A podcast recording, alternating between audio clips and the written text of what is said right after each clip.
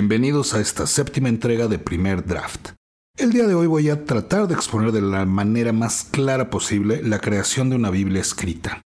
Valga la comparación, como Dios manda. Mi nombre es David Ruiz Elizondo, guionista, director de desarrollo y script doctor. Muchos de ustedes ya me conocen.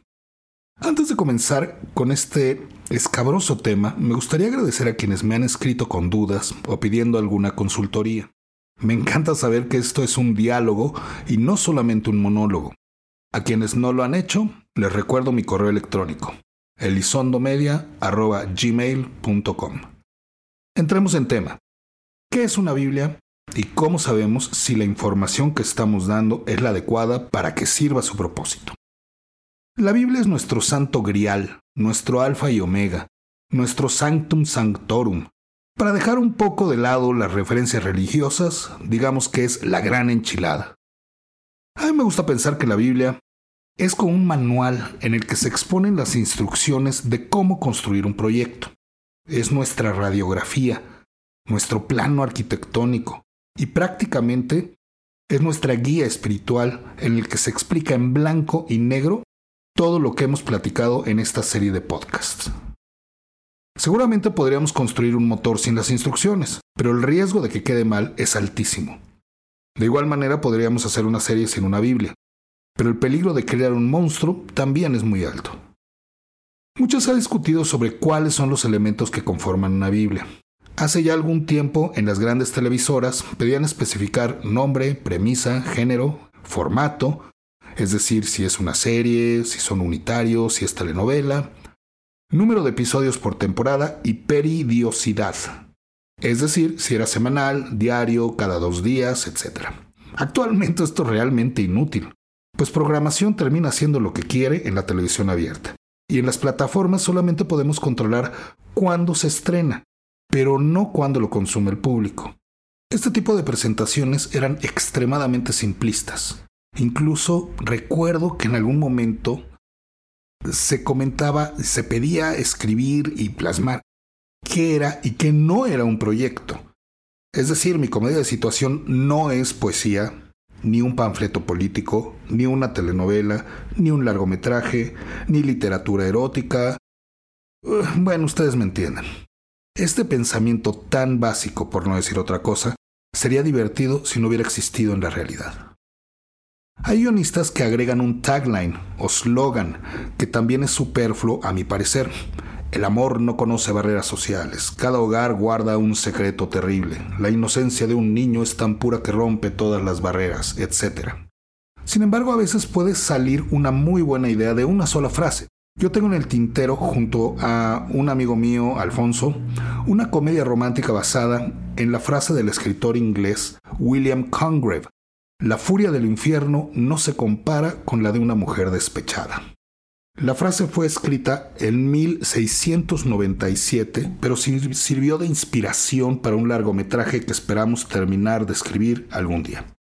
Regresando al tema central, los elementos de una Biblia varían según la empresa productora. Pero tras años, muchos años de prueba y error, creo que he encontrado un formato de Biblia, valga la expresión, en el que se presenta toda la información necesaria y al mismo tiempo es fácilmente editable para de ahí crear presentaciones más cortas, que son útiles para otros departamentos y otras personas involucradas en la creación, aparte de los guionistas. Aprovecho este momento para recordarles que es importantísimo que registren sus proyectos. Los elementos indispensables de una Biblia son el universo, de qué y dónde se desarrolla la serie, la ficha técnica, que es el formato, la duración de cada capítulo y por temporada. El género. Después, a mí me gusta poner una estructura tipo de capítulo. ¿Cómo van a ser todos los capítulos de esta serie o de estos unitarios? La estructura que a mí me gusta utilizar generalmente, no está escrita sobre piedra, es de un teaser, uno a dos bits de acción, y en el que se explica, en el cual se engancha la gente. Ya hemos platicado de qué es un teaser, qué es un teaser efectivo en, esta serie de podcast.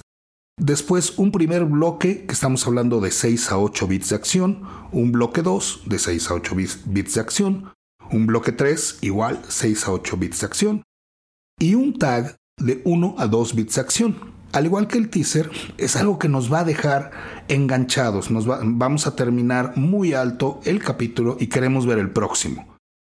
Sea en una serie o en un unitario, nos funciona este tipo de estructura. Es la que a mí me gusta. Luego viene una premisa que estamos hablando de dos a tres oraciones, una sinopsis corta, de cuatro a seis párrafos, perfil de personajes que lo vimos a profundidad en capítulos anteriores, y empezamos los, el perfil de personajes con los protagonistas, nombre, edad y parentesco o relación con otros personajes, como son en lo público, en lo privado, en lo secreto y en lo inconsciente, también ya lo vimos a profundidad en capítulos anteriores. Y básicamente esto es la manera más sencilla de presentar un proyecto. Ahora bien, estos son los elementos más básicos e indispensables, pero no significa que tengamos personajes completos. Yo sé que implica más trabajo, pero como lo comenté en el capítulo de la creación de personajes, debemos profundizar. De esta manera se da información crucial a los actores, al director y al propio productor. Mientras más profundo sea un personaje, es más fácil de escribirlo y es más fácil de dirigir y los actores lo van a entender mucho mejor. Implica más trabajo, como habíamos comentado, sin embargo a mí me parece que vale la pena hacerlo. Cada personaje debe llevar entonces un objetivo primario, un objetivo secundario, una debilidad, necesidad psicológica, una necesidad social.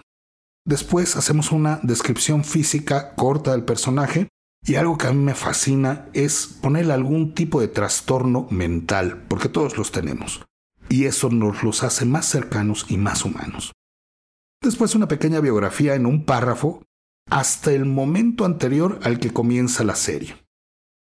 Es muy importante este tipo de biografía. Eh, también en un capítulo anterior habíamos platicado cómo la actriz Elena de Aro me pidió la biografía de su personaje, que no lo teníamos planeado, porque quería saber por qué era una mujer cruel, fría y un tanto amargada. Para ella como actriz era muy importante conocer esto. Después ponemos su nivel de estudios, quién es su pareja, quién es su aliado, quién es su némesis, cómo es su carácter, cuál es su nivel socioeconómico y cuáles son sus frases de resonancia. También ya platicamos de ellas. ¿Qué frases los hacen únicos dentro de la serie? Esto lo vamos a hacer con los antagonistas y con los personajes secundarios también.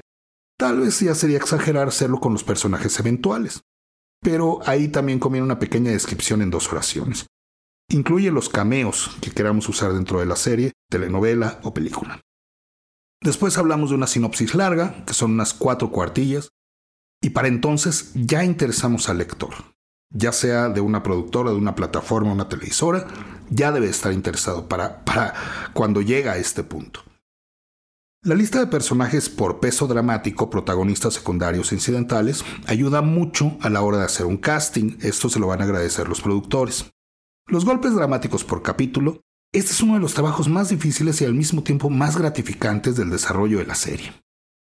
Sentarse en un pizarrón gigantesco y darle estructura, ritmo y alma al proyecto. Es un tipo de preescaleta en la que vamos a definir las reglas del juego.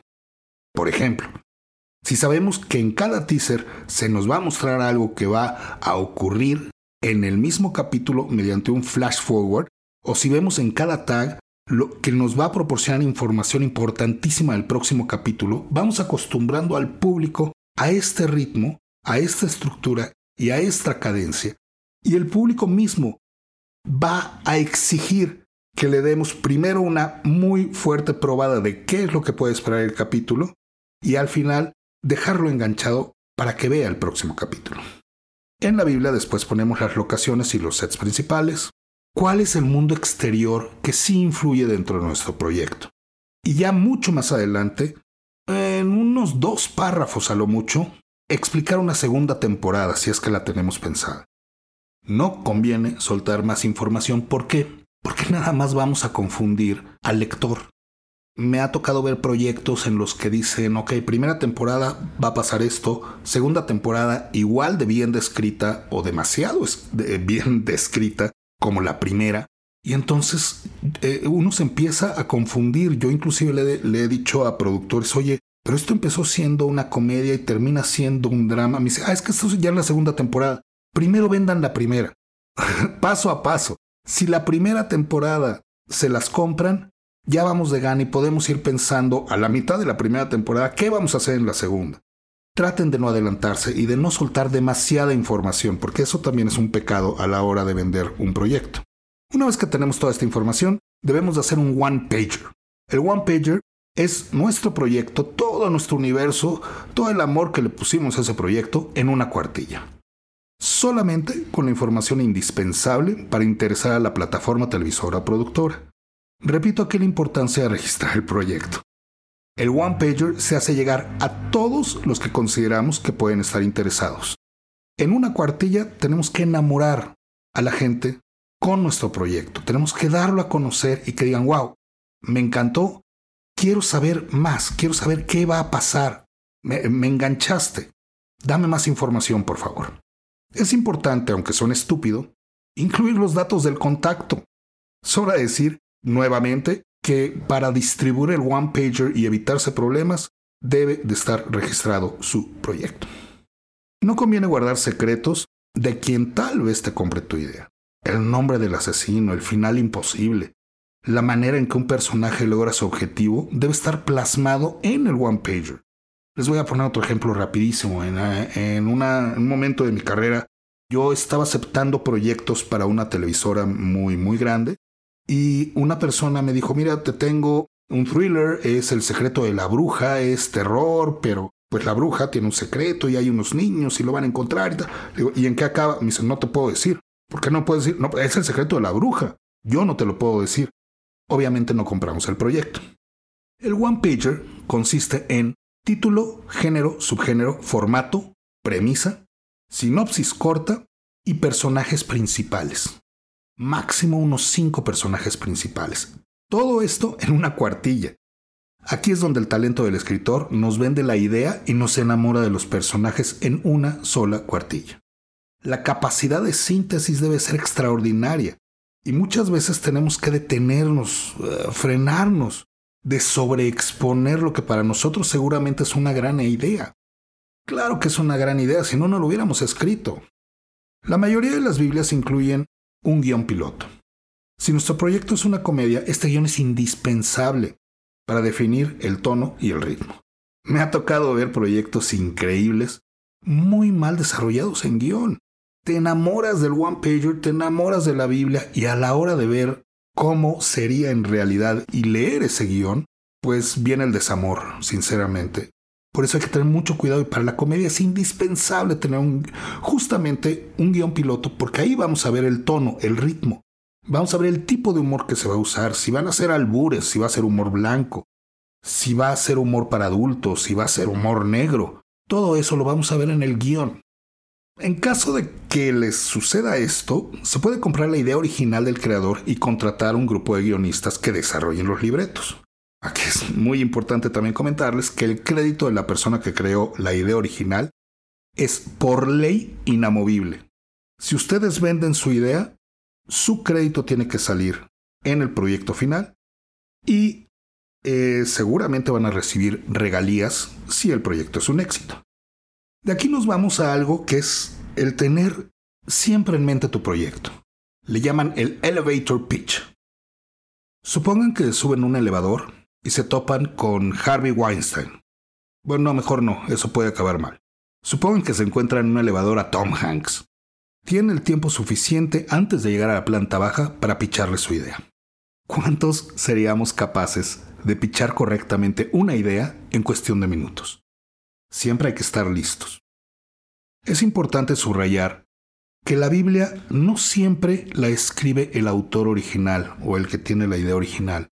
Muchas veces es mejor contratar a un equipo de guionistas, a un director de desarrollo, a un equipo profesional que ha hecho Biblias, todos los géneros y de todos los formatos durante bastante tiempo, para crear una verdadera Biblia a prueba de balas, como lo hemos dicho anteriormente. Y la objetividad que nos da el tener un equipo profesional y sin embargo no involucrado con la idea central, es indispensable también. ¿Por qué? Porque no están, pueden estar enamorados del proyecto, pero no es una relación personal con el proyecto. Finalmente es un trabajo y un profesional lo va a sacar lo mejor posible, pero sus pasiones no entrarán dentro de ese proyecto. Ojo, este tipo de Biblia que le estoy dando es tan completa porque estamos hablando de ficción. Estamos creando un universo. Para una revista, para un programa de concursos, para un reality, la Biblia va a cambiar y se tiene que adecuar al género y al formato de lo que estamos trabajando. Es muy distinto en un programa en vivo. Tenemos que poner desde dónde van situadas las cámaras, qué tipo de tomas se van a hacer, cómo va a ser la iluminación, es importantísimo. Aquí no tanto, aquí lo más importante es quiénes son nuestros personajes. Es una ficción. Estamos creando un universo. Como ven, ya estamos por terminar esta serie. Yo creo que este es nuestro penúltimo capítulo y les tengo una gran sorpresa para los que vienen porque me gustaría entrevistar a varios amigos míos y amigas mías con las que yo he estado eh, pues partiéndonos el alma, creando proyectos y nos van a contar seguramente experiencias maravillosas. Y pues es algo que... Y bueno, pues es algo que estoy preparando para ustedes. En fin, me despido de ustedes, pero antes les quiero recordar mi correo electrónico, elizondomedia.gmail.com y busquen el resto de la serie. Eh, ha tenido una muy buena eh, acogida en varios países, en Latinoamérica, en Europa. Estoy muy contento. Saludos a esa persona perdida que me está escuchando en Bélgica, no sé quién seas, pero gracias. Y recuerden, vamos a llevar esa idea a la pantalla. Les deseo lo mejor.